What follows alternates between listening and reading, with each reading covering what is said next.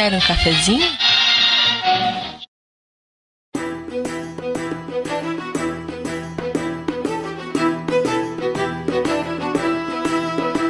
Sejam bem-vindos, gamers cafeinados de todo o Brasil. Está começando mais um Café com Games. Sou seu host. Eu sou seu host, Heriberto Stolano, e eu tenho um amigo Witcher. Vulgo pegador de monstrinho. Meu Deus do céu. Ah, eu sou Cavaz e o Witcher é comigo mesmo, rapá. né? Meu nome é Thomas Barsinski, eu sou tradutor de literatura polonesa e como no meio das traduções que eu estou fazendo, estou traduzindo os livros da saga de Geralt de Rivia, que é a base do jogo The Witcher, vocês me contactaram para batermos um papo sobre o Geralt, sobre a saga dele.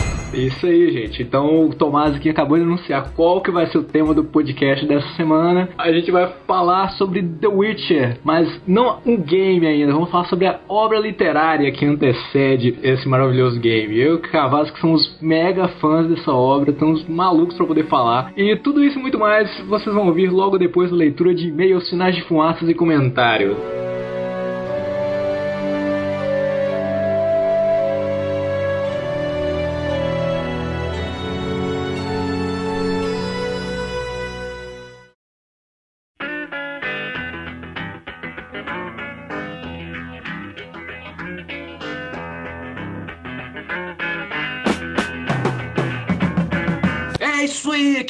Com Games. Vamos para mais uma semana de e-mails e tilts. Vamos.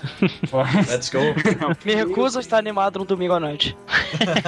É isso aí, antes de ler e-mails, comentários e sinais de fumaça, como sempre, a gente tem um recado do, do nosso patrocinador para dar, não é não, Kilian? É isso aí, nossos amiguinhos da leitura.com, que World of Warcraft foi lançado. Agora já tá com lançamento oficial. Você pode comprar o seu, o seu cereal pelo link da sede bar do Café com Games, tá? Dizer R$29,90, cara. Só lembrando que a melhor hora de começar é agora, que não tem ninguém forte no servidor. E se é pra começar e querer ficar entre os melhores que vão jogar, né? Agora é a hora. Tem certeza, jogadores de. eh, com certeza, um cara aí conseguiu Não. chegar ao level 90 em um dia. Não, não, isso aí é um fato. Isso Tem é um o Tolbarad, que é um servidor que a Blizzard abriu só pra quem for criar personagem novo. Então aproveitem lá. Não, isso aí é um fato. E deve ter algum gordinho que não tem vida que sentou tubo na boca e tubo na bunda e ficou lá e jogou e já tá no level 180. Veja bem o que eu disse: ficar entre os mais fortes do servidor. Eu não tô falando pra você ser o mais forte. É tipo conseguir ser um Jedi no Star Wars Galaxy, né, cara? É um por servidor que fez conseguir fazer isso. Compra o World of Warcraft, que também é um jogo que dura até o infinito. Você pode jogar até 2015, provavelmente.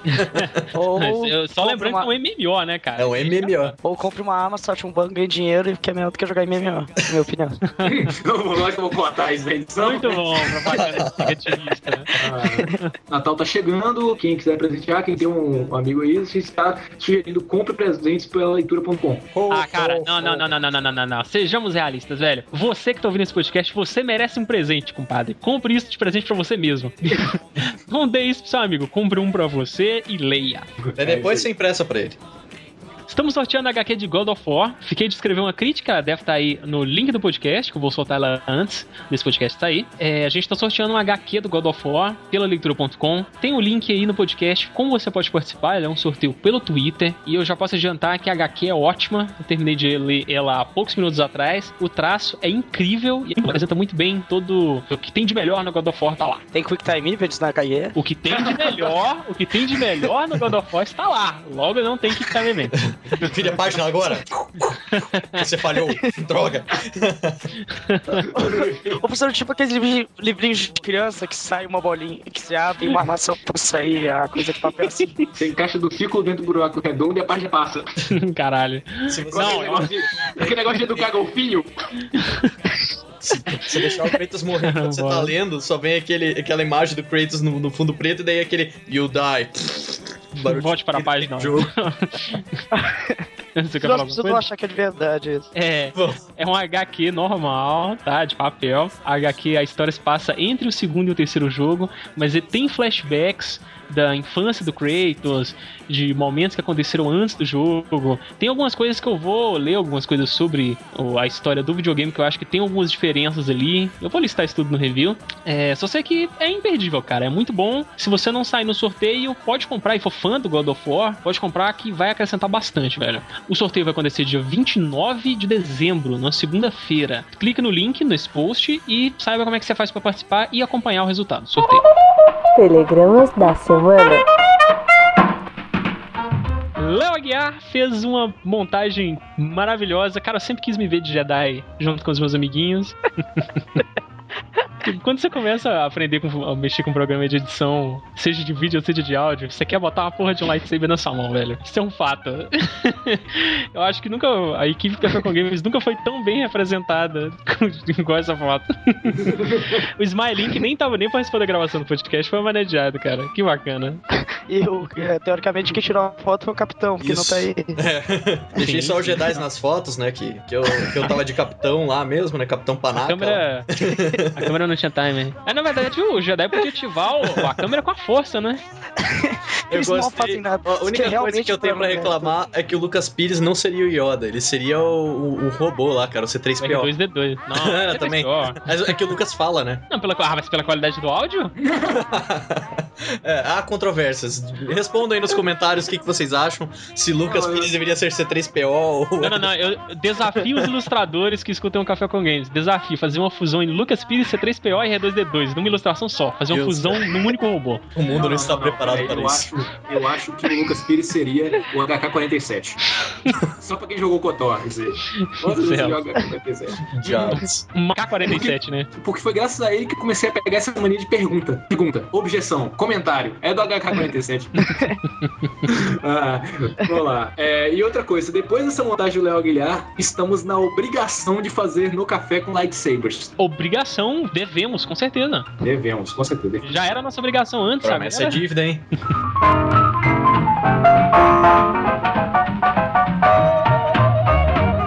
primeiro e-mail aqui pra ler, que é do nosso amigo de longa data, a gente até brinca com ele, o William Andrei. Olha só, De casa, participante. de casa. de casa. Mas eu tinha que ler porque a gente fala- comentou sobre o jogo que ele mais pede pra que a gente fale, né? E aí, galerinha cafeinada? Bom, antes de tudo, o meu monitor quebrou e eu estou mandando esse e-mail pelo celular, então perdoem qualquer erro de português. Como um bom nerd que sou vi toda a trilogia várias vezes, joguei vários jogos dos jogos citados. Lembro também muito bem daquele festival de filmes de Star Wars que passou na SBT, e também de ter um pedaço enorme de peito de frango na minha frente, mas eu estou aqui para falar de jogos e não de frangos.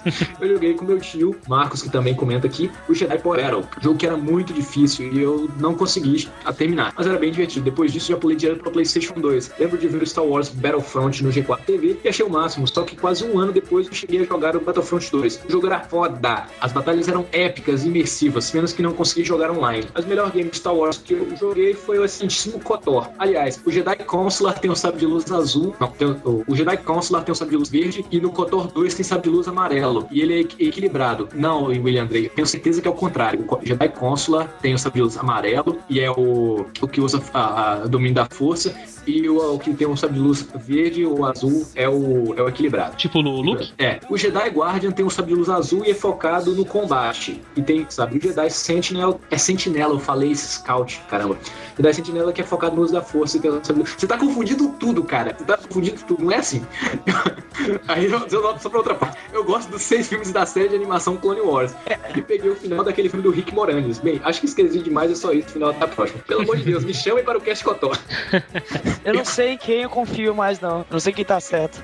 A Wikipédia sempre Eu está estou confuso. Sério, depois que eu vi, depois que eu vi eh, esse e-mail do William Andrei falando sobre, me confundindo mais ainda sobre as cores do sabre de luz, eu comecei a achar elas completamente desnecessárias. Porque você escolhe a classe do seu Jedi, consular, scout, sentinel ou guardian, e não faz diferença nenhuma qual cor você pode mudar depois. Você pode ser um Jedi no lado da luz da força e ainda assim ter o sabre de luz vermelho. Então faz pouquíssima diferença. Whatever. Só falta.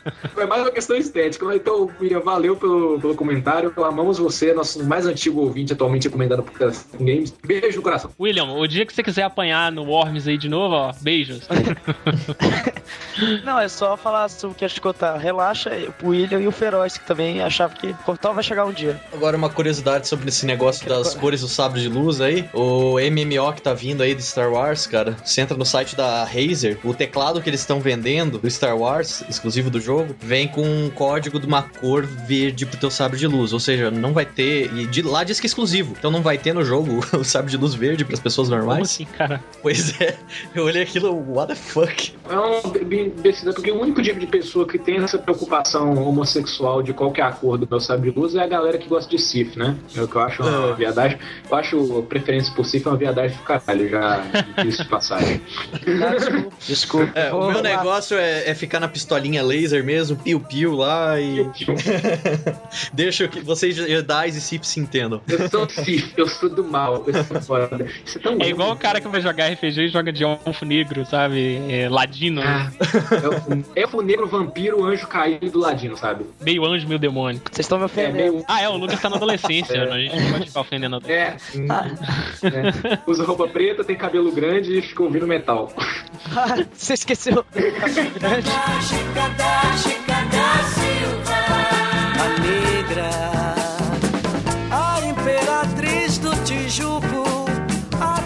Destaque pra Gustavo CD, que teve colhones pra falar que não gosta de Star Wars e mesmo assim não deixou de ouvir o podcast, cara. Eu fiquei feliz com isso.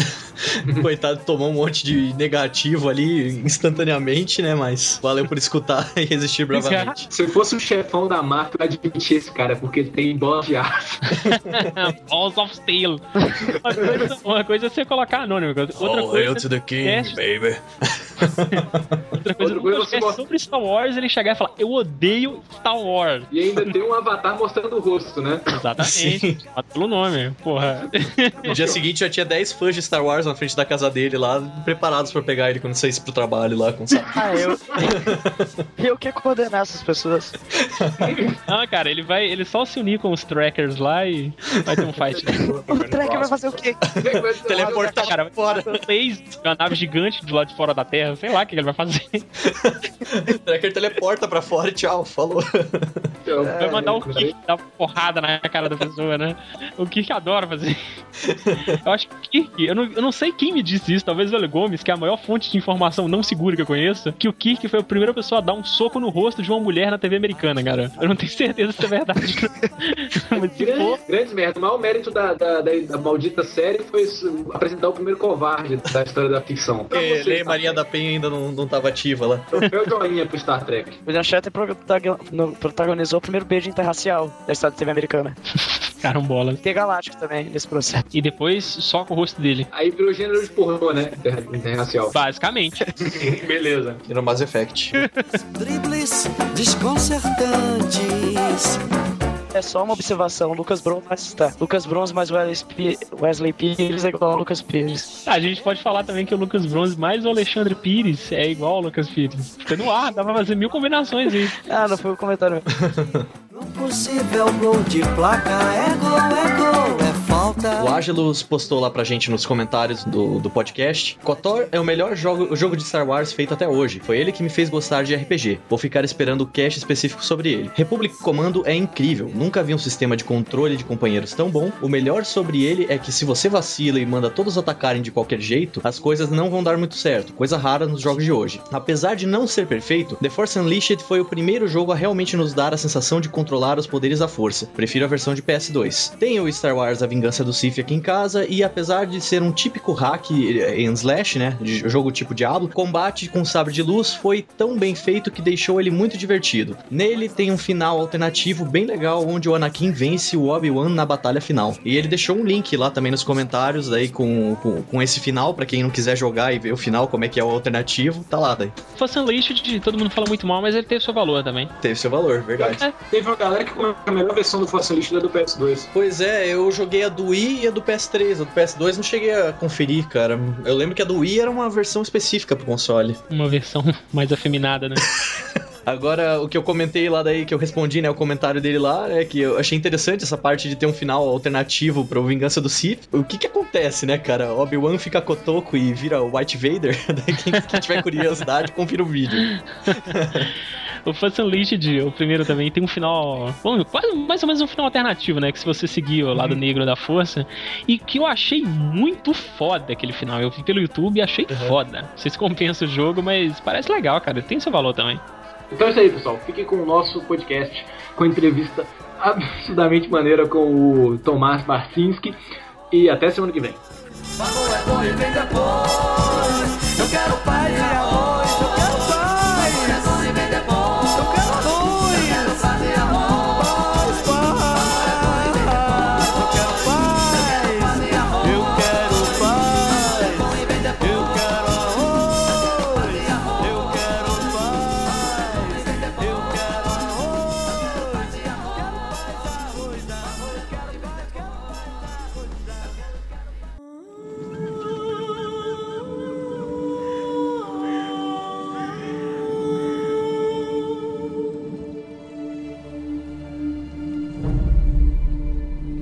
Nazywał się Geralt z.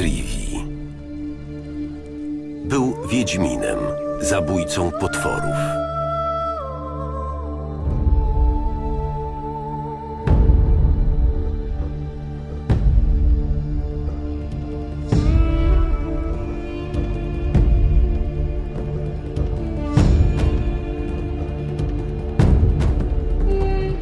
Explicar para vocês eh, a origem desse Sapkowski, porque ela é muito interessante. Na época que a Polônia fazia parte do bloco comunista, o, o governo não pagava, todas as empresas não eram governamentais, evidentemente, o governo não pagava royalties, não pagava direitos autorais. E aí, quando explodiu no mercado editorial O Senhor dos Anéis, Hum. eh, ele, ele não estava sendo vendido no- a- atrás da cortina de ferro. Ah, eu não sabia disso. Interessante. porque o escritor queria receber grana e os poloneses, russos, tchecos e etc. não pagavam. E aí o Sapkowski teve a ideia de fazer um Senhor dos Anéis do leste europeu. Ah, que legal. Cara, isso explica muita coisa sobre assim a diferença cultural que é o, leste europeu, né? Pra cultura pop ele sempre é visto como exótico, tem até alguns estereótipos de tanto da área do toda a produção cultural, tem muitos muitos estereótipos sobre o leste europeu, daí vem toda essa explicação. Massa. E aí Sapkowski realmente explodiu. Ele eh, vendeu 5 milhões de exemplares eh, dos, seus, eh, dos seus livros, da toda a saga. A saga é gigantesca. Ela é formada, na verdade, por a saga em si por quatro livros. Mas existem dois livros que têm que ser lidos antes da saga, que são contos, curtos contos sobre Geralt, que são muito importantes para serem lidos para vocês entenderem depois a saga. Uhum. Introduzem ponto- personagens, né? introduz os, personagens principais. Então, o primeiro livro já saiu, já eu traduzi. Eu consegui convencer uma editora. Eu procurei a editora que tinha lançado O Senhor dos Anéis. Hum. E o Senhor dos Anéis do Leste Europeu para vocês. Então, a iniciativa de procurar a editora pra trazer o Geralt pro Brasil foi sua? Sim, Heriberto, Hum. você não vai acreditar. 90% do meu trabalho não é traduzir, é convencer algum editor para aceitar um livro polonês. Caramba! É, o Tomás ganhou muitas medalhas até por isso, né? Não, Tomás? Recebi, recebi do presidente da Polônia e do ministro da Cultura. Porque é realmente, se eu tenho algum mérito, é ser persistente. Aquele Juquinha da piada que vocês conhecem, sou eu. Os ca- caras me jogam fora pela porta, eu entro pela janela, se me jogam fora pela janela, eu entro pela porta. Tem até um editor que eu sei que ele deu instruções para sua secretária que se Thomas Barcinski telefonar para ele para dizer que ele está viajando exterior. Eu realmente, desculpe a expressão, encho o saco demais. Mas, então você já conhecia o, o, a obra do lá- de lá da Polônia? Não, não, não. Eu, eu eu- na verdade, eu tinha muito pouco contato com Polônia até começar a traduzir. Eh, tudo aconteceu por acaso. Uma editora, a editora Record, tinha comprado um livro e achava que o livro tinha sido traduzido por uma língua normal e o livro só tinha sido traduzido para dinamarquês e holandês. Então, diante disso, eles resolveram tentar traduzir diretamente para polonês e entraram em contato comigo. E eu que tinha acabado de me aposentar, fiquei absolutamente encantado com a ideia, porque é um trabalho maravilhoso. E disse, é isso que eu vou fazer agora aposentado. Isso não dá muito dinheiro, paga mal, mas em compensação te dá uma satisfação enorme. Além de eu viajar para a Polônia agora com muita frequência, porque eu sou convidado pelo governo polonês, volta e meia para ir para lá, ou para um congresso, sabe? Tem o Congresso de Tradutores de Literatura Polonesa, que é considerado o único congresso internacional onde só tem uma língua, o polonês. Não tem tradutor simultâneo, porque todo mundo fala polonês. Não, isso é muito interessante, inclusive, porque mostra como que a Polônia investe na própria literatura, né? Investe muito, inclusive tem um programa chamado Translation in Poland, que a editora pode fazer, pedir um reembolso dos direitos autorais e do custo da tradução. E várias editoras já aplicaram isso e receberam. Olha, interessante. O governo polonês realmente se esforça. E eu fico muito revoltado porque você- tem uma coisa que vocês não sabem. A Polônia tem 40 milhões de habitantes, ou seja, um quinto do que o Brasil tem. Tem quatro prêmios Nobel de literatura. O Brasil não tem nenhum. A Polônia tem quatro. Na verdade, cinco, porque Isaac Singer, embora escrevesse em Yiddish, era polonês. E quando eu digo isso para brasileiros, dizem, ah, teve, não sabia tal. Então, é, é- é inacreditável. Eu fico revoltado que todo brasileiro educado sabe quem foi Tolstói, quem foi Dostoiévski, quem foi Pasternak, sabe os nomes dos grandes escritores russos e não sabe o nome dos poloneses. E, e é muito difícil convencer eh, os editores a. Eles, realmente, eu, eu insisto muito, muito, muito, muito, muito. E consegui convencer eh, o pessoal da WMF Ma- Martins Fontes, mas eles só compraram os três primeiros livros. Hum. E os quatro restantes só vão comprar mais tarde. Mas eu sei que eh, o Alexandre Martins Fontes já me disse que ele vai comprar e eu acredito que sim, porque o primeiro livro que eu traduzi, que é o primeiro anterior à saga, que se chama O Último Desejo, está vendendo muito, muito, muito bem.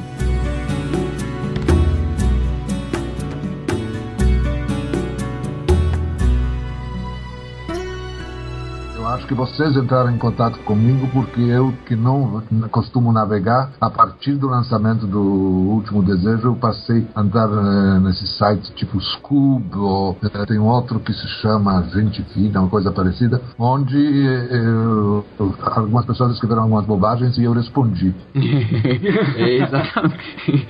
Eu encontrei até, inclusive, A maior, assim bobagem, a maior bobagem que é mais frequente é a reclamação quanto ao nome bruxo. E aí eu preciso fazer uma explicação para vocês. É, Witcher em inglês não existe. Uhum. Witcher é o masculino de witch e witch é bruxa. O mais correto para masculino de Witch seria o Wizard. Seria wizard. certo? Uhum. Em polonês, o no Witcher é Wiedźmin. Wiedźmin não existe. Uhum. É o masculino de Wiedźma, que é bruxa. Então, a tendência óbvia era para traduzir para bruxo. O único problema era que bruxo, eh, Witcher não existe em inglês, Wiedźmin não existe em polonês, mas bruxo existe em português. É, que devia ser. E diante disso, eu entrei em contato com o agente do Sr. Sapkowski e pedi uma orientação a ele. E ele eh, concordou comigo que bruxo é bom. É engraçado porque eu vi em algum lugar uma tradução, imagino que seja amadora, pro espanhol, em que colocaram o nome de Lebrujero. É, eu vi isso também. Não, mas não, não, não é, não é a certa. A certa é el brujo. É brujo. É brujo. É, eu- Foi bom você mencionar a Espanha, porque fora do ah, leste europeu, o país onde ele teve maior sucesso foi a Espanha. Uhum. Sapkowski simplesmente adorado na Espanha. O segundo livro se chama Esse Destino, já está traduzida, já foi revista, tanto pela editora como eu revi a para eles, e fico enchendo o saco deles para que eles lancem o mais rápido possível, pelo que vão lançar no primeiro trimestre do ano que vem.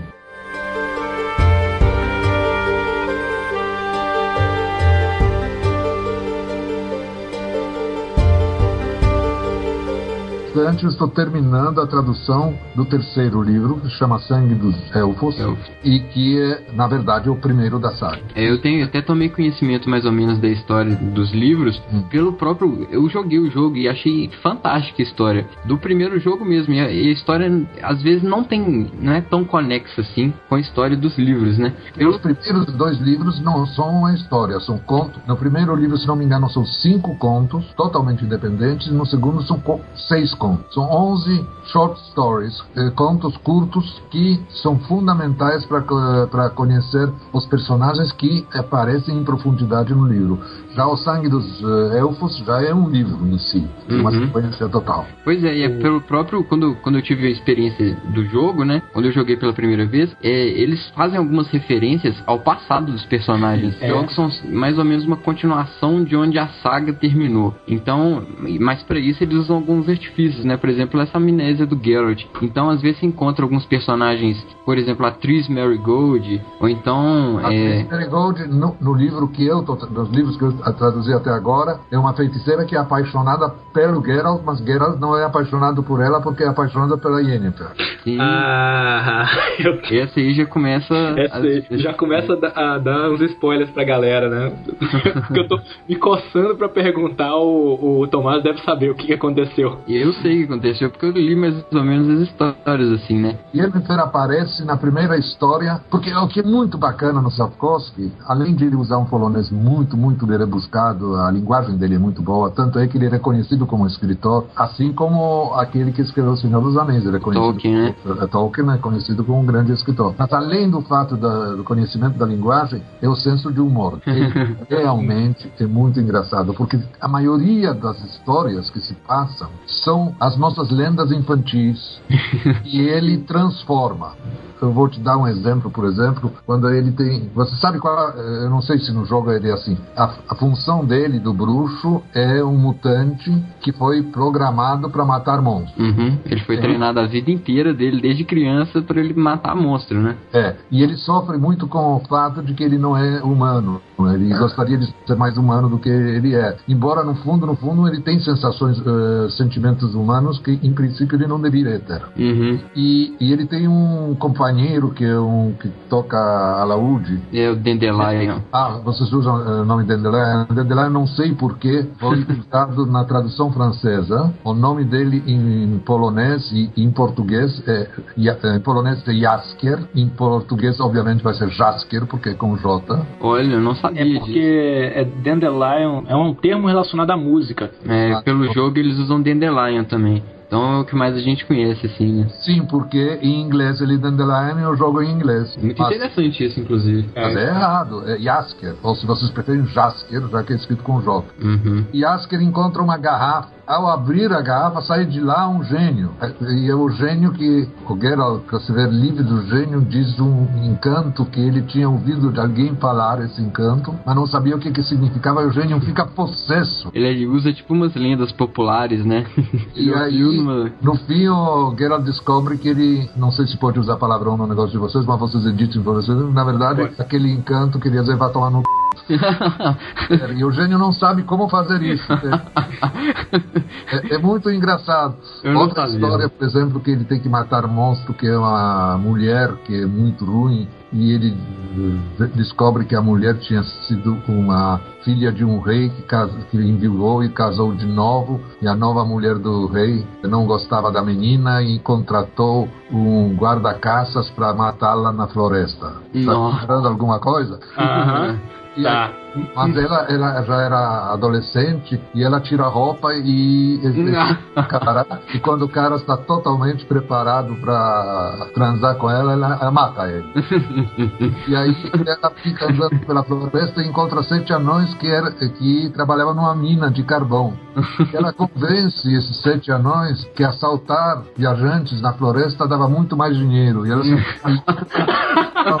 Então, essas histórias são muito, muito engraçadas. Você tem várias histórias. Tem... Deixa eu ver se eu entendi. Eu já tinha ouvido falar esse comentário, mas eu não tinha levado a sério. Quer dizer que o, o The Witcher é o sítio do pica-pau amarelo da Polônia. Não, não, não, porque é para adulto, né? É, o... exatamente. Tá mais pra um sítio Pra de verdade. Hardcore. Não, é- é- várias histórias são interligadas com contos que a gente conhecia do Perrault, do Hans Christian Andersen. Pega e transforma e com tanta graça e com tanto charme que você acha que a história faz todo sentido.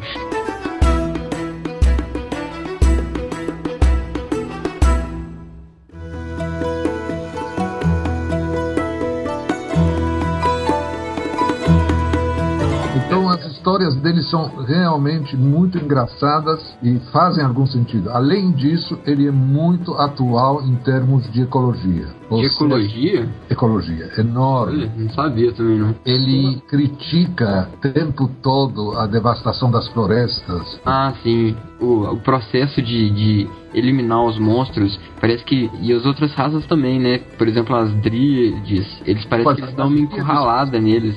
As díades, por exemplo, elas são árvores, na verdade. Elas, eh, elas se confundem com árvores. Tem uma hora que ele cai numa armadilha. eh, você- eh, apa- aparece a, Kiri, a Siri. No jogo não aparece ela. Não apareceu? A Siri não. a rainha Calanta. Pois é, não, esses personagens, eles, eles parece que eles deram uma segurada pra lançar algum jogo futuro, porque eles são Ah, muito ah, importantes, né? Olha, os personagens mais fascinantes, pra mim o personagem mais fascinante de todos até agora, mas eu ainda não li os outros livros, é a rainha Calanta de um país chamado Sintra, Uhum, que é a avó da Siri, né? que é a avó da Siri. E tem, tem a história como surgiu. Calanta morreu, né? Ela, porque tem um país que é um país horrível que tem tudo a ver com o nazismo, que é Nilfgaard. Nilfgaard. Nilfgaard. É, e esse faz muito, muito, muitas influências no jogo também, né? É, Nilfgaard é o Hitler, né? Uhum, é o reino dos, dos cavaleiros negros, né? Aquele exército. Exatamente. Tem, tem um cavaleiro que tem umas asas de ave de rapina no elmo e não sei mais o que. Esses são os The Bad Men. Ah, então eles têm influência nazista, eu não sabia dessa também. Não, não é. Não, eles não têm influência nazista. Eles estão representando o nazismo. É, pois é. Quem, quem conhece a história do nazismo, de repente, sabe, botas pretas, roupas pretas, emblemas com caveira, isso é tudo eh, da SS, né? Alemã. Então, a leitura do Sapkowski permite você interpretar uma porção de coisas que estão entre as linhas, que estão muito bem colocadas, muito inteligentemente colocadas. Agora, uma pena que Siri não apareça, porque Siri é muito, muito, muito importante. Até agora, é provavelmente uma das figuras mais importantes do livro. É, e ela é uma das figuras mais importantes da saga inteira, pelo que eu já vi, mais ou menos, dos outros também. Eu também acho, também acho. É que eu fiz questão de não ler os outros livros. para ter o prazer de ir descobrindo a história a maneira que eu traduzo. É, galera, vai comprando o livro, porque, sinceramente, é uma das histórias mais legais que existem no mundo do, do Geralt, e é da Ciri.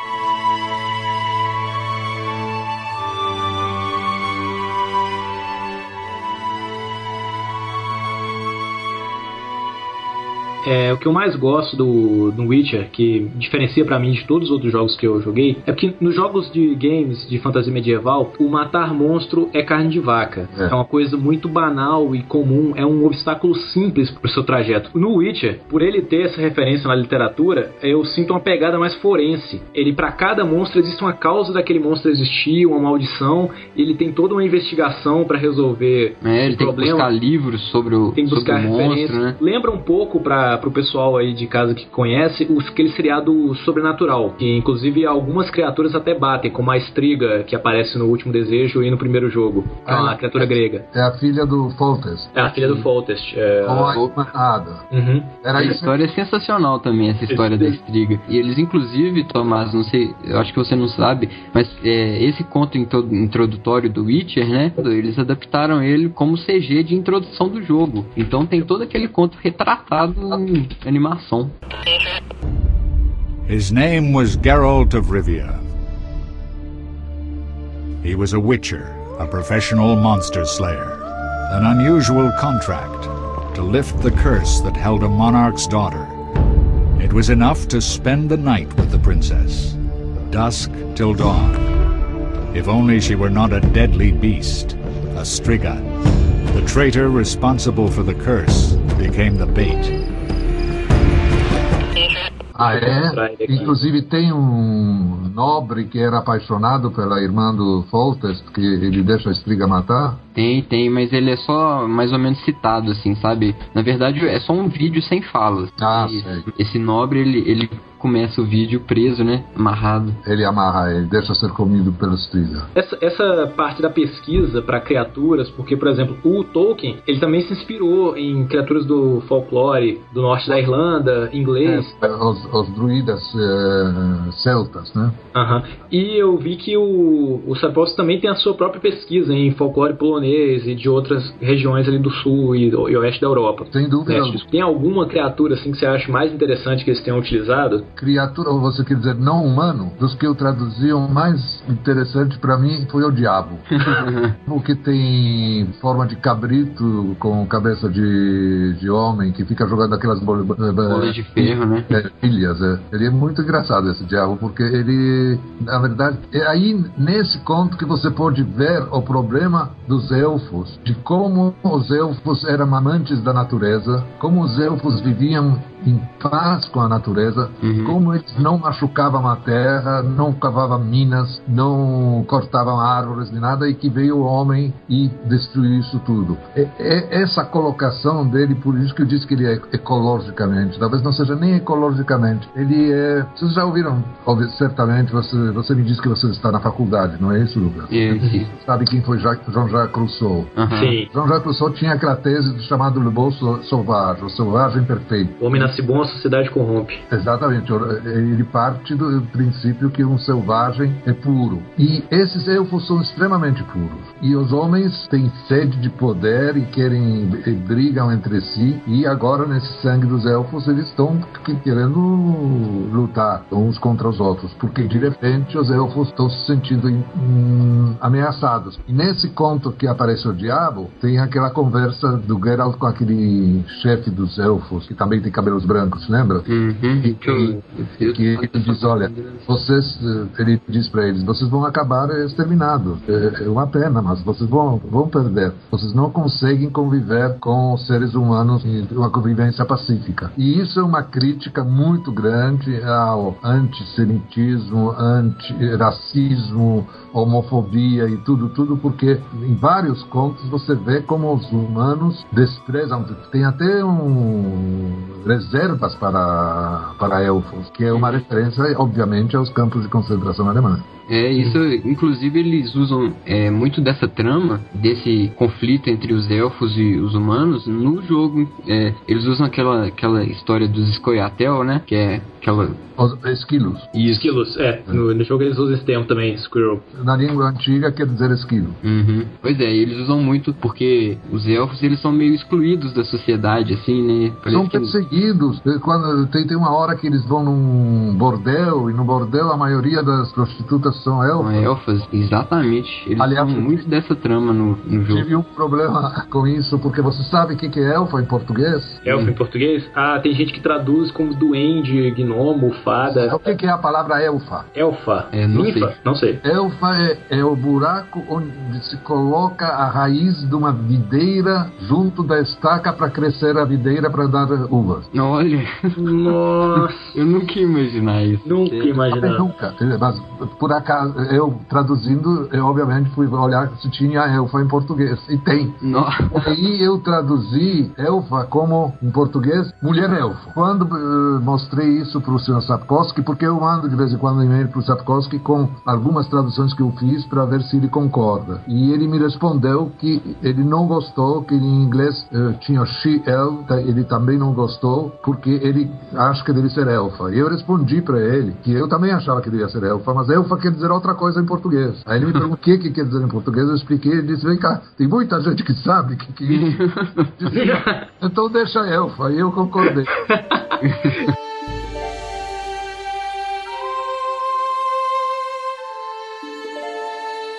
Em alguns casos eu consegui convencê-lo. Ele usa muito insetos, sabe? Quando se tem alguma grande dificuldade em dar um nome a um monstro, porque eh, da forma como está escrito em polonês, ele é inviável. Sabe, em polonês só tem consoantes praticamente, né? É uma tem vogal. Então eu tenho que inventar um nome. Aí ele me mesmo sugeriu para eu partir para nomes científicos de, de insetos. E ele tem razão, esses nomes científicos de insetos são muito, muito, muito, muito, muito. Se quiser, eu tenho aqui um glossário. Espera aí. O gênio do ar é Jin.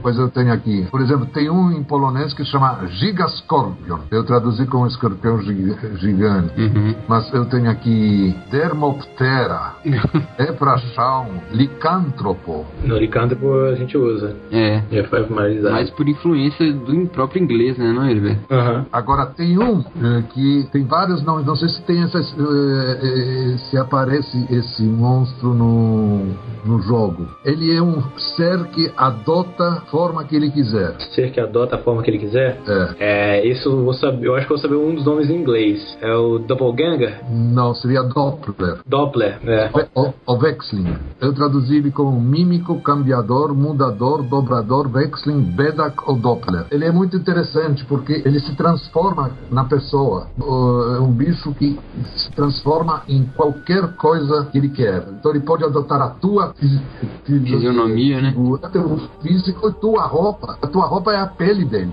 Interessante. E aí você pra, e ele tem as mesmas reações que você. É muito interessante. Olha, tem um outro aqui que é Escolopendromor. Nossa senhora.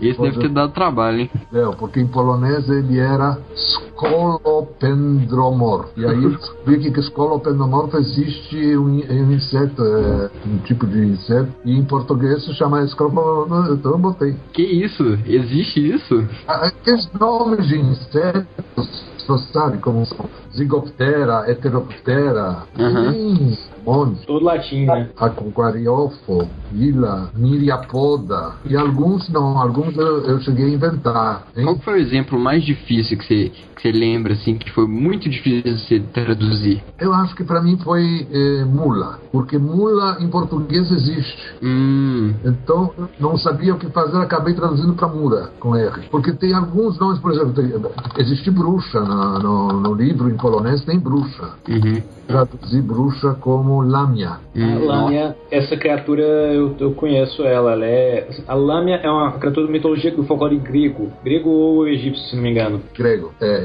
e, e lâmina. Porque eu não podia usar bruxa, não fazia sentido. E outros, por exemplo, eu, eu inventei. Tem um nome, por exemplo, Bwendak. Bwendik em polonês é estar perdido. Então eu traduzi para Eranteco. Porque Bwend- Bwendak é, é um cara que era. Então chamam de Eranteco. Olha, interessante isso aí também. Borov, Bor, Bor é floresta. Borov que é alguém da floresta. Eu chamei ele de bosqueolo. Hum. É, tem, tem o próprio Kikmore, né? Eu não sei como que se... Só Kikimora, é, é, Kikimora, Kikimora, é, eu acho que eu mantive com Kikimora. Você manteve? Mantive só que em polonês é escrito com K e em português eu escrevi com Q U I. Hum, Ah, Kikimora eu lembro do, do, do primeiro jogo. é um muito.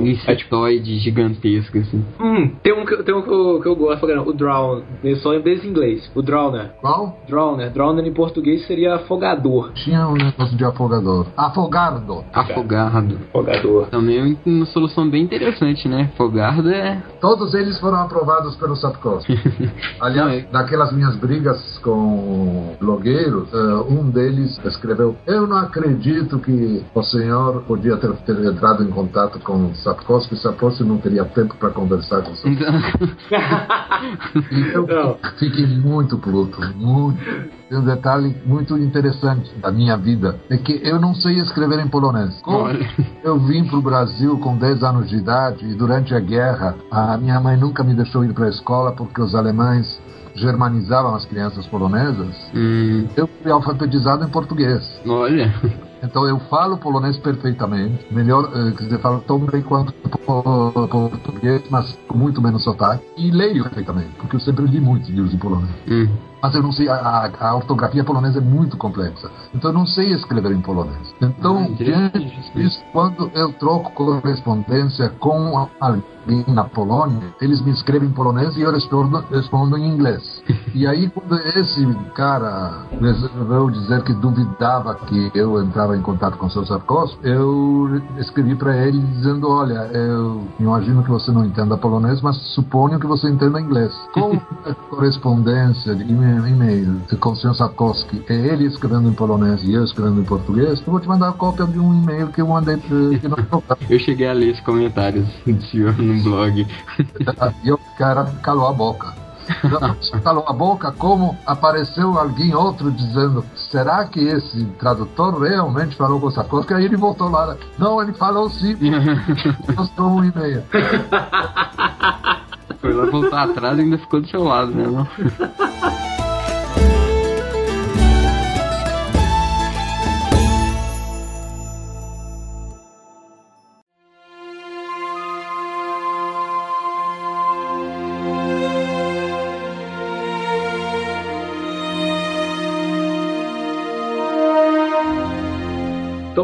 Tomás, queria que você contasse um pouco sobre a sua história. Porque a Aquela introdução. história cinematográfica, né? É, caso se não, não, não for muita invasão de privacidade. Não, nenhuma, nenhuma. Eu nasci em Varsóvia, em 1966. Fui uma criança muito doentia e muito festa. Eu lembro que meus pais, eh, a família era bastante rica, aliás, eh, traziam bananas da Nicarágua e laranjas do Egito, porque eu era todo fresco. E aí, em 1969, os alemães começaram a bombardear Varsóvia e aí faltou tudo. E daí não, a frescura acabou. Quando eu via uma casca de batata, eu devorava ela imediatamente, porque não tinha o que comer. Nossa. Então, passei toda a minha infância sobre a ocupação alemã. Inclusive, eu participei do, da resistência polonesa. Quando tinha seis anos de idade, eu uma longa história, mas eu me vi envolvido na resistência e sou reconhecido como um ex-combatente. Tanto é que no 7 de setembro, no desfile de 7 de setembro, na Avenida Presidente Vargas, eu desfilo com a bandeira da Polônia e com a boina com a águia polonesa sentado num jipe da Segunda Guerra Mundial, junto com outros comba- ex-combatentes ingleses, franceses e americanos. Nossa, muito interessante isso também. É, aí, depois da guerra, aí teria que entrar em grandes discussões políticas sobre a Polônia. Não sei se vocês viram. Vocês conhecem um cineasta chamado Vajda, que vocês em português chamam de Vajda, Andrei Vajda. Ele fez, é, o mais recente dele chamava-se Katyn, que é a história dos oficiais poloneses que foram massacrados pelos russos. E o filme provavelmente mais famoso dele era Cinzas e Diamantes. É, é um grande ícone dessa, dessa geração de diretores de cinema eh, polonês. Ele fez vários filmes sobre exatamente o tempo da ocupação e conta a dificuldade que tiveram depois que a Polônia virou comunista e aqueles guerrilheiros que eh, recebiam ordens de Londres porque eh, tinha um governo polonês no exílio em Londres passaram a ser perseguidos muito pelo novo governo polonês go- governo comunista. E alguns eram na Sibéria para a gente emigrar e nós emigramos para o Brasil Hum, Brasil com 10 anos de idade, me apaixonei pelo Brasil, acho isso, isso, me sinto brasileiro muito mais do que polonês. Estou começando a voltar a me sentir um pouco polonês agora por causa desse trabalho e das comendas que o governo polonês me dá e as honrarias todas que eu recebo, mas na verdade me sinto brasileiro e quando alguém diz que eu tenho sotaque eu fico muito revoltado porque É, vim pra cá, ficamos em São Paulo alguns anos, depois eu vim pra Rio de Janeiro, fui interno no Colégio Batista, junto com um homem que você deve ter conhecido, que acabou sendo senador da República, é, Paulo Alberto Monteiro, que tinha o nome político de Arthur da Tava. Caramba! E ele foi um senador da República e um grande jornalista. E ele sempre dizia para todo mundo que foi ele que me ensinou a falar eh, português, porque eu conheci ele. Mal falava português, que era logo nos primeiros anos. Eu estudei engenharia, me formei em engenharia e aí, para trabalhar, eu escolhi isso. Eh, eh, o meu primeiro emprego foi na companhia Souza Cruz. Eh, depois da Souza Cruz, eu fui trabalhar numa outra companhia de cigarro chamada Lopes Sá. Eu fiquei ao todo 20 anos trabalhando na indústria tabageira, fabricando cigarro. Quando saí, a coisa mais próxima de cigarro em termos de qualificação profissional era cerveja. Ah, caramba! É a forma de produzir é muito parecida. E aí eu entrei numa cervejaria e trabalhei 15 anos nessa cervejaria. Eu casei, minha mulher faleceu de câncer, mas antes dela morrer, ela dizia que meu próximo passo ia ser narcotráfico e aí finalmente nós íamos. e mais, tenho dois filhos, um deles é cineasta, Sério? e bastante premiado, inclusive. Inclusive foi até nomeado para Palma de Ouro em Cannes, mas não ganhou. E fez um longa que se chama Não Por Acaso, com Rodrigo Santoro, Letícia Sabatella e Leonardo Redeiro. E acabou de rodar mais um filme agora que está finalizando. E tem um outro que é totalmente oposto, é um executivo bem sucedido, businessman, ganha bem dinheiro e trabalha num- numa empresa. Então, te- te- tenho quatro netos, dois de cada filho, e, e isso. Ah, vendi meu automóvel e ando de scooter. É, E ando com a minha atual mulher, que também é idosa, então quando a gente cai de vez em quando, junta muita gente.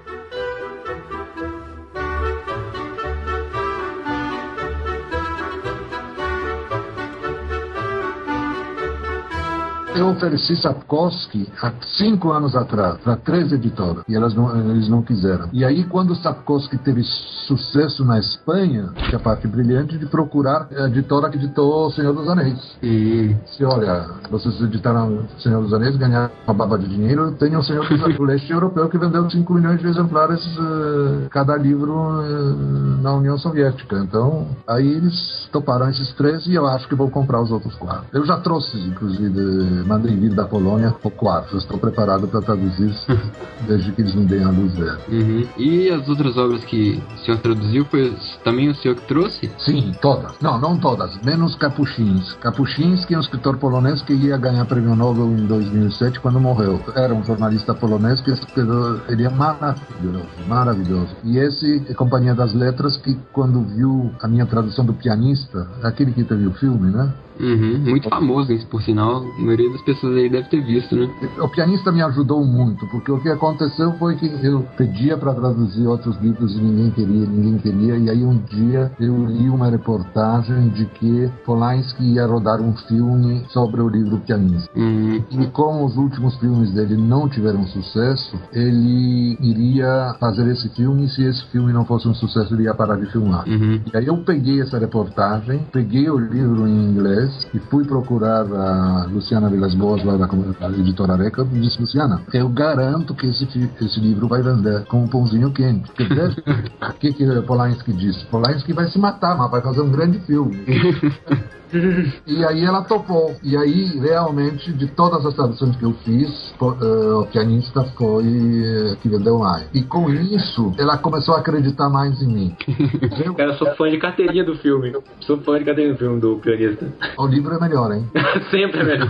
É bem melhor. Ele está esgotado na sua edição normal, mas a Record tem uma divisão de bolso, edição de bolso que custa baratinho e eu autorizei. Então essa edição de bolso você pode encontrar, fácil. A original, que na capa tem uma cena do filme, né, acho que você não vai achar mais. Ele teve, sei lá, oito reedições, vendeu bastante bem. O livro é muito interessante porque, como explicar isso? A questão do Holocausto, ela foi muito, muito explorada. E eu, pessoalmente, não gosto de ler livros sobre o Holocausto porque eles são extremamente, extremamente maniqueístas. Ou seja, todos os alemães são os filhos da puta, todos os judeus são maravilhosos, as judias são as mulheres mais bonitas do mundo, as alemãs são monstruosas. Sabe, esse tipo de coisa me incomoda bastante. Eu acho que não se deve escrever livros que só tem preto e branco. Existe a cor cinza. Sapkowski, por exemplo, o próprio Geralt de Rivia, não é nem um bandido nem um herói, ele está na área cinza.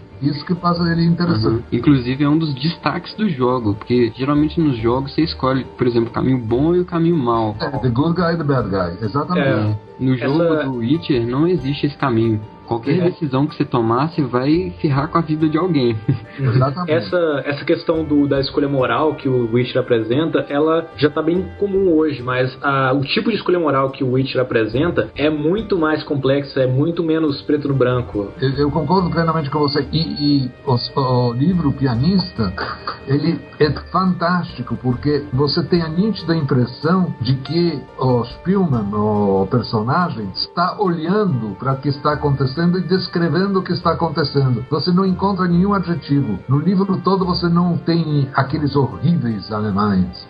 Você não tem aqueles heróicos judeus. Inclusive, ele critica judeus em vários momentos. Tem um momento que ele critica muito e, para minha surpresa, Polanski colocou no filme. Não sei se vocês lembram uma cena de que ele está tocando piano num bar do gueto e pedem para ele parar de tocar porque alguém estava comprando moeda de ouro e queria jogar moeda de ouro em cima do tampo da mesa para ouvir se era ouro verdadeiro ou falso. Eu já briguei com. Assim, de discutir, assim, sério, já discuti muito com esse amigo meu que ele é muito fã do Lista de Schindler, do Spielberg. Aí eu falo, não, mas o pianista é melhor porque não, não é tão. Filme. Schindler, a cena final, não aquela de que eles vão num cemitério que é bonita, mas aquela cena final que quando ele recebe aquele, a- a- aquela aliança, olha e diz: Meu Deus, se eu tivesse vendido o- o- aquele broche com svástica de ouro, eu podia ter salvo mais três ou quatro vidas. É tão patética, tão mentirosa. Inclusive, a mulher dele, mulher do Schindler, deu declaração, ele morava na Argentina, morreu recentemente, de que o cara era o maior patife do mundo. O cara queria ter mão de obra para fazer as panelas dele. Ensinou o pessoal fazer as panelas, quando os caras foram levar as, as pessoas para o campo de concentração, ele saiu correndo porque queria mão de obra de volta. O pianista, em momento algum, descamba para isso. Ele não cria heróis, ele não cria bandidos, ele reconta o que aconteceu, que é uma coisa fa- fantástica, um sujeito ficar sozinho na, em Varsóvia. É, Eu conta a história de uma pessoa, né? E a gente sabe que a história das pessoas não tem esse lado bom ou ruim sempre, né? Tem os dois e é uma mistura disso. Exatamente. Aí quando finalmente a Luciana disse, tá bom, então vou fazer, eu quero que você consiga os direitos autorais. Eu digo, porra, eu? Isso é trabalho de você. Ah, não, mas nós não temos tempo. Peguei um avião, fui para Hamburgo, encontrei o filho dele, o André, conversei com ele, convenci ele para dar os direitos autorais para a editora Record, voltei para o Brasil e disse, está fechado, vocês podem... Meu Deus, você merece Sou, prêmio mesmo. sou editora, eu sou tudo. Agora, os livros mais interessantes, é, todos são muito bons, mas tem um livro polonês que é tipo a Bíblia polonesa. Ele é um pouco grande, são sete volumes. A primeira parte tem dois volumes de 450 páginas cada um, a segunda parte são três volumes de 500 páginas cada um, e a terceira parte um volume de 650 páginas. Dizer, estamos aí falando em quase 4 mil páginas. Se chama Trilogia, porque são três partes, e é um livro escrito por um prêmio Nobel, Henryk Sienkiewicz, e é um livro que todos os poloneses, eu sei que eu sou exagerado, mas vocês podem acreditar em mim, todos os poloneses leram e a maioria deles sabe a história de cor. Alguns personagens de- de- desses livros são mencionados como adjetivo. O herói do dilúvio, que é a segunda parte, chama Kmitz, quando querem dizer um cara muito valente, diz ele é um Kmitz. Nossa, É, que legal isso. né? Olha, o livro foi escrito há 130 anos atrás e se você for entrar numa livraria virtual polonesa, você vai encontrar pelo menos, sei isso porque eu digo isso para todos os editores, para mostrar para eles como, o que, que é isso. Tem sete edições diferentes do livro, sendo vendidas grandes quantidades até hoje. Inclusive, existe nas listas de casamento, as pessoas colocam a trilogia porque todo lar polonês deve ter uma trilogia. e eu consegui convencer a Record, eu traduzi os sete livros. Muito legal. A primeira parte se chama Ferro e Fogo, a segunda chama O Delúvio e a terceira O Pequeno Cavaleiro. Recomendo de todo o coração. É a, a história da, da Polônia do século XV.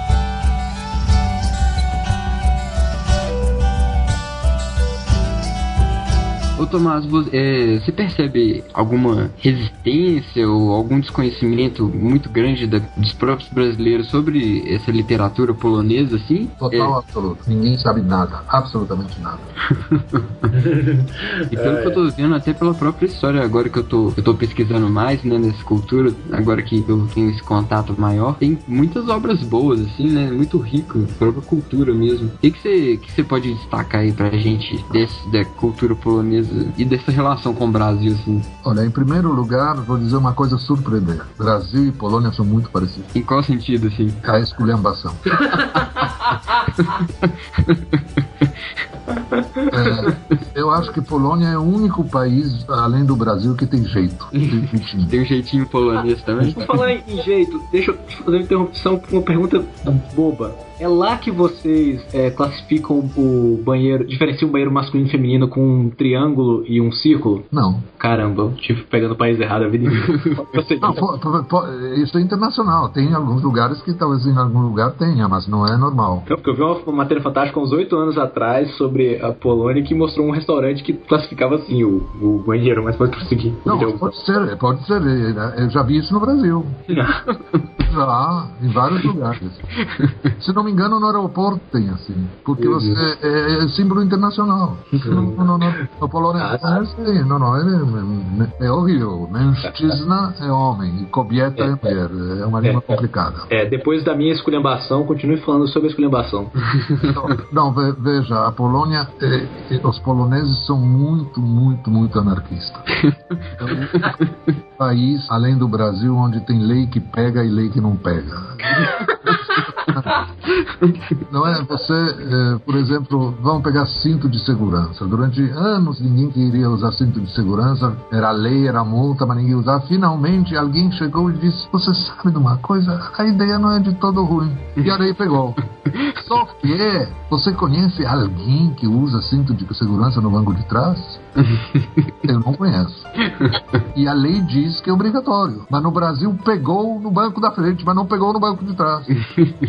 E na Polônia é mais ou menos assim. O povo é muito individualista e tem opiniões muito firmes. E não adianta. Eu vou te contar um lance muito engraçado que aconteceu em 1965, quando eu fui para a Polônia pela primeira vez. Eu era esquerdista, porque era jovem naquela época. E nós, como você sabe, tivemos um golpe militar em 1964. Então, eu trabalhava na Souza Cruz. E Souza Cruz era inglesa. Eu fui fazer um curso em Londres e depois, então, resolvi aproveitar para tirar férias e ir para Varsóvia. Meu pai morria de medo que vão me prender, fuzilar, eh, sabe?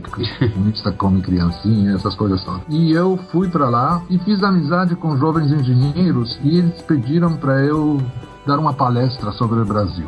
Colocaram uns cartazes muito grandes na universidade, nosso companheiro do Oeste.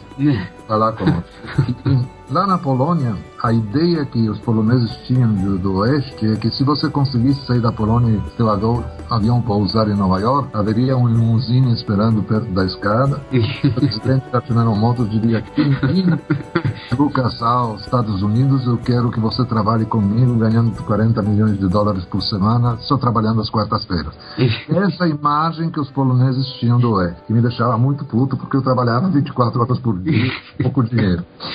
Mas era essa imagem. Então, quando eu vi que me chamavam que era colega do Oeste, digo, ih, vai dar merda. Então, subi no palco, tinha muita gente, muita, uns 200 alunos. E virei e disse, colegas, camaradas, quero lhes dizer que, embora eu venha do Oeste, no coração eu sou um verdadeiro socialista. Aí alguém levantou no fundo da sala e disse, então você é o único verdadeiro socialista nessa sala.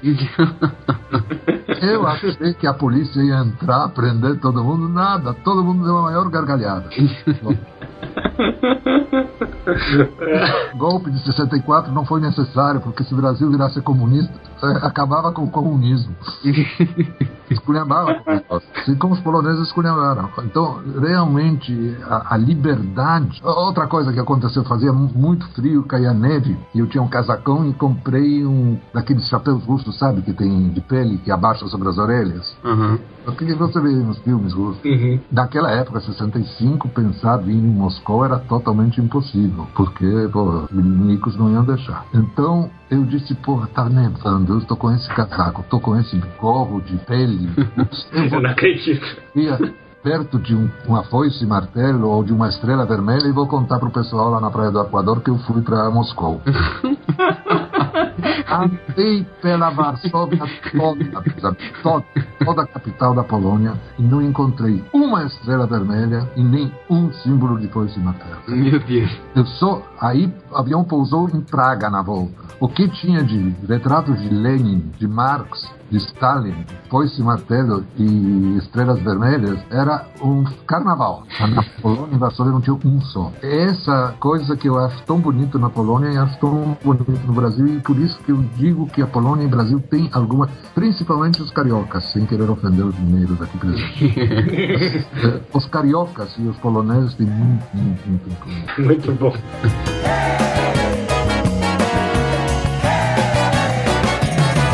Se vocês querem umas dicas sobre livros, eu acho que vocês deveriam começar lendo Capuchinhos. Uhum, da trilogia, né? Não, não. Esse é muito.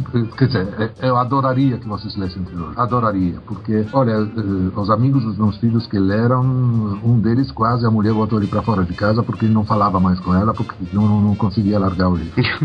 Então eu acho que seria maravilhoso, mas é muita sacanagem da minha parte pedir para vocês lerem 3.500. Ora, o Kapuscinski escreveu vários livros e os livros dele são curtos. E vocês lendo um, eu tenho certeza que vocês vão se apaixonar e vão querer ler todos os demais. Eu até agora traduzi sete livros dele, dos quais cinco já foram publicados. O primeiro se chama Ébano, A Minha Vida na África.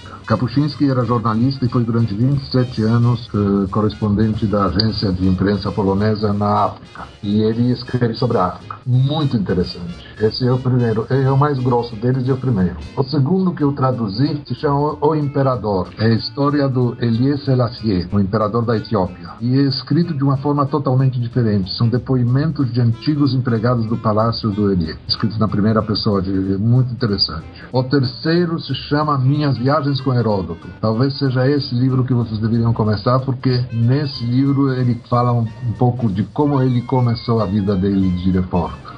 O quarto é Guerra do Futebol, que se tem a ver com aquela guerra que teve entre El Salvador e Honduras. Que não saíram e um que vai sair agora no começo do ano e vocês têm que comprar, se chama Chá do Chás.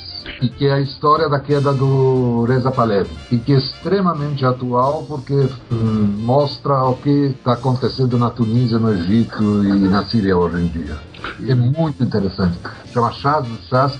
Eu briguei, olha, você não imagina quanto eu briguei com a Companhia das Letras para eles publicarem né, que nunca foi visitado Teherã. O jornal só fala de Irã. Porra, vamos lançar esse livro, mas não adianta. Ele, Tô conferindo todos aqui se o nosso patrocinador tem. ele tem. Eu, eu gostaria que vocês realmente lessem a trilogia, mas não posso pedir isso, porque é pedir demais. Então, E eu ia te contar que eu tô fazendo meu curso é direito, né? Então eu leio tipo 4 mil páginas em um semestre. Ou bem mais. não, então isso não posso. Ah, mas Desafio aceito. Então, se vocês comprarem um livro do Capuchinski, vocês vão se amarrar, realmente. Depois tem um outro escritor que se chama Gombrov, que é escritor cabeça. Foi o livro mais difícil para mim traduzir. Chama Perde Durke. E é um livro que vendeu muito bem, mas vendeu para as pessoas intelectuais e sofisticadas. É, Pessoal diferenciado. é, é, é, é. tipo, tipo Salvador Dali da literatura. Eu pessoalmente não gosto muito, mas ele é um grande herói polonês. Depois tem um escritor chamado Miroslav Bujko. Esse é muito engraçado, ele é doidinho, doidinho. E eu consegui convencer a Record a traduzir, comprar direitos de dois livros dele que nunca foram traduzidos para língua nenhuma. Só foram traduzidos para português. Um se chama Trem de Ouro, outro se, se chama Touro Vermelho. São, são muito interessantes.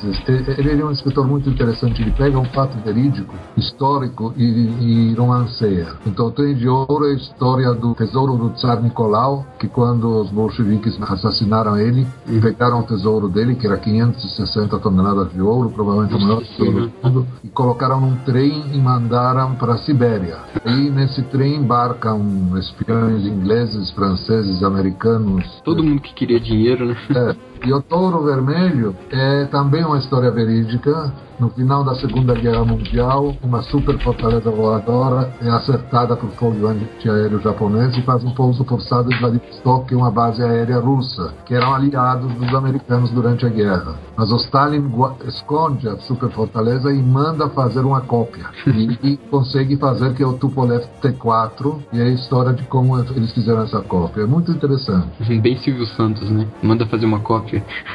Deve sair no princípio do ano um, um dos melhores livros poloneses clássicos chamado O Faraó. E Tomás, você, você é o único tradutor do polonês direto assim? Não.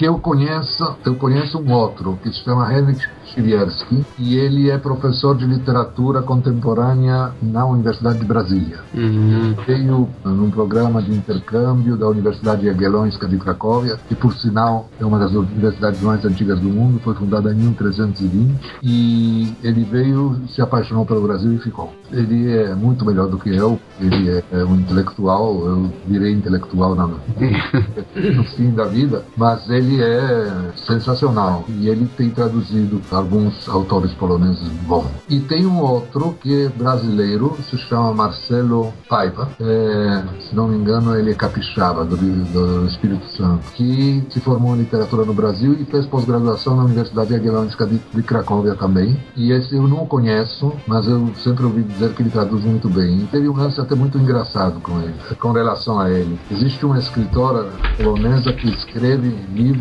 e tem um sucesso extraordinário que eu não consigo entender porque é de linguagem de jovens. É, é uma, é um linguajar que não dá, só, só fala de drogas e sexo e, e sacanagem, não sei o quê. E ela, Małgorzata, ela fez um, escreveu um livro que fez um sucesso enorme na Polônia, foi traduzido em quase todas as línguas. Se chama Branco, Neve e Vermelho Russo. E a, a autora é Dorota, se escreve Dorota, assim como diz, Maslowska. E a Record quis que, traduzi, que eu traduzisse ele para português. E eu peguei o livro e disse para eles: Olha, eu não consigo traduzir esse livro porque eu saí da Polônia menino e não sei esses palavrões todos. Eu não sei. As gírias, né? Buceta, caralho, essas coisas todas que só tem isso no, no livro e, e eu não sei como se fala isso em polonês. Não, nunca aprendi, eu sei. Ah, com 9 anos de idade. Eu vou mandar isso pro Chivierski. Aí mandei pro Chivierski, perguntei para ele, você leu o livro? Gostou? Gostei, porque é um livro para pessoas com cabeças intelectuais. Não, só um intelectual pode gostar um negócio daquele. E aí ele pegou o livro e depois ele me telefonou e disse, Thomas, não vai dar. Porque eu sei os palavrões em polonês, mas eu não sei eles em português. Porque eu cheguei aí aqui adulto. Aí ele disse, sabe o que a gente vai fazer? Vamos mandar isso pro Marcelo Paiva. Marcelo Paiva que traduz.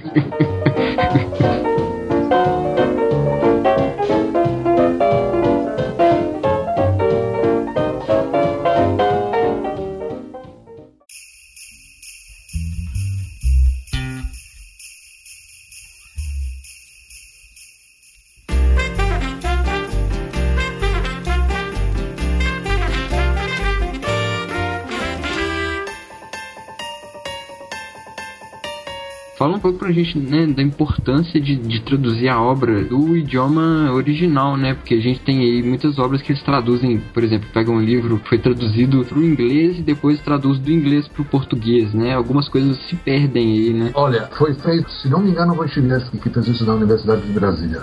Não, não posso garantir, mas acho que sim. Se não foi ele, foi um outro professor. Ele pegou um livro, digamos que fosse seus alunos de polonês, deu para um aluno e pediu para ele traduzir para inglês. Depois pegou esse livro de inglês e deu para um outro aluno para traduzir ele para português. E depois pegou esse de português e pediu para traduzir de volta para polonês.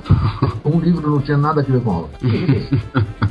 É inacreditável, é impressionante. Eu, quando traduzo, eu uso outras traduções. No caso, por exemplo, de Sapkowski, que teve tanto sucesso na Espanha, eu trabalho com o livro polonês, obviamente, trabalho nesse livro, mas tenho do lado a tradução para o espanhol e a tradução para o inglês. Quando existe, porque os, eh, os americanos não traduziram todo. Uhum, eu vi que saiu mais na Inglaterra, né? E mesmo ta- na Inglaterra, não, por exemplo, não sai, eh, a Espada do Destino não saiu. Interessante. Porque na verdade não faz parte da, Da saga mesmo, né? saga. Mas o último deles, o The Last Wish teve, mas a Espada do Destino não. E foi por parte deles, porque lá eh, a, a Sírio, que como vocês querem, aparece exatamente na Espada do Destino. Uhum. Então, e eu vejo as barbaridades que os caras fazem. Eles me ajudam muito porque às vezes eu tenho dificuldade e, e o cara traduziu bem e digo, puta, era isso que ele queria dizer. O Humberto Eco sempre diz que se você é tradutor, você tem que usar outras traduções quando está traduzindo porque é fundamental. Mas eu encontro, hoje mesmo estava traduzindo uma coisa que o cara traduziu totalmente errado. Mas totalmente.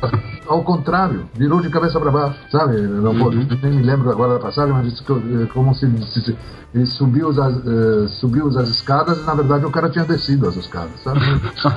É, é- é inacreditável. Além de que as pessoas, nesse caso não, porque esse tradutor para espanhol eu conheço, ele é muito bom. Mas alguns, eles não dão muita importância a pequenos detalhes. Eu me lembro que eu vi um filme polonês com legenda e ele vai para pergunta qual é o número do apartamento do rapaz e a moça responde 12. E na legenda está colocado 13.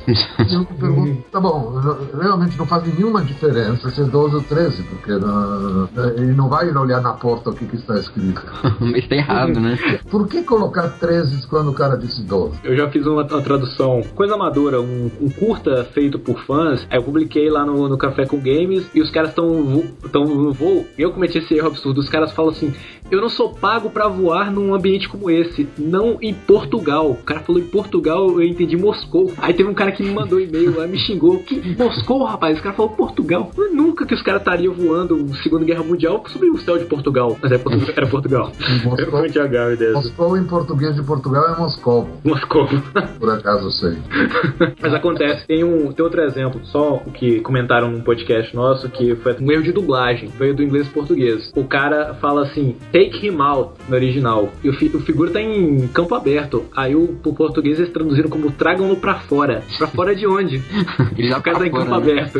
Him out é de derruba.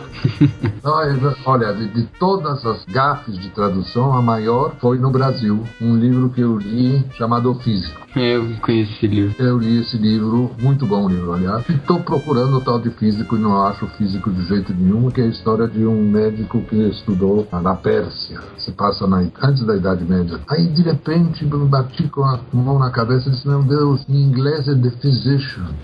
Não é físico, né? Tipo, físico de corpo, né? Em inglês é doutor, é médico. Eu fui olhar na contracapa e é The, the Physician. Então eles pegaram The Physician, uma história de um médico, e cham- chamaram o livro de O Físico. É tipo fisiologista, né? Outra coisa completamente diferente, entendeu? Então, e você diz, se você está doente e tal, etc., a mãe vira e diz, I will call the physician, sabe? Não na Inglaterra, mas nos Estados Unidos muito. Have you been to the physician? What did the physician say? Esse, esse tipo de coisa. No lugar de doctor, dizem physician. E, e o cara traduziu como um físico, e o livro é muito bom, fez um sucesso louco, e eles tiveram que fazer três ou quatro novas edições, e, e, E tudo saiu como a físico, saia né? muito justa e acabaram mantendo físico. E acho que tinha razão, porque não- pô, apareceu um outro livro chamado Médico.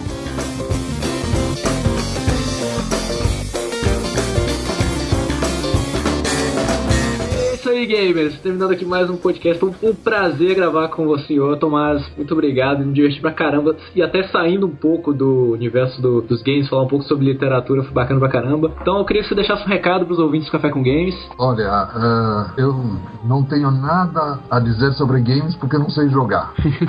Saímos por, ah, para a literatura porque é o que eu faço, traduzir livros. E literatura polonesa. O que eu gostaria de pedir a vossos ouvintes do, como chama? Podcast, né? O podcast de vocês, de que leiam, tentem ler alguns livros poloneses porque é uma literatura muito, muito interessante. Tem quatro prêmios Nobel na, na literatura polonesa e vale a pena. Até se vocês quiserem, pra começar aí, vocês podem ler o Witcher, que eu recomendo, é uma história muito legal e essencial, assim, você conhecer os personagens e mudar o jeito que você vê e que você entende a própria história do jogo. O primeiro livro se chama eh, O Último Desejo, que já está na segunda edição. E o segundo livro, A Espada do Destino, já está traduzida, já está revista e eu acredito que deve sair certamente no primeiro trimestre do ano. Então é isso aí, gamers. Aguardem também o nosso podcast sobre The Witcher. A gente vai estar bem mais alimentado de informações que eu e o Cavaz vamos devorar os livros. Com certeza. E até semana que vem, que a força esteja com todos vocês. É isso aí, gentlemen. Um abraço a todos. Tchau.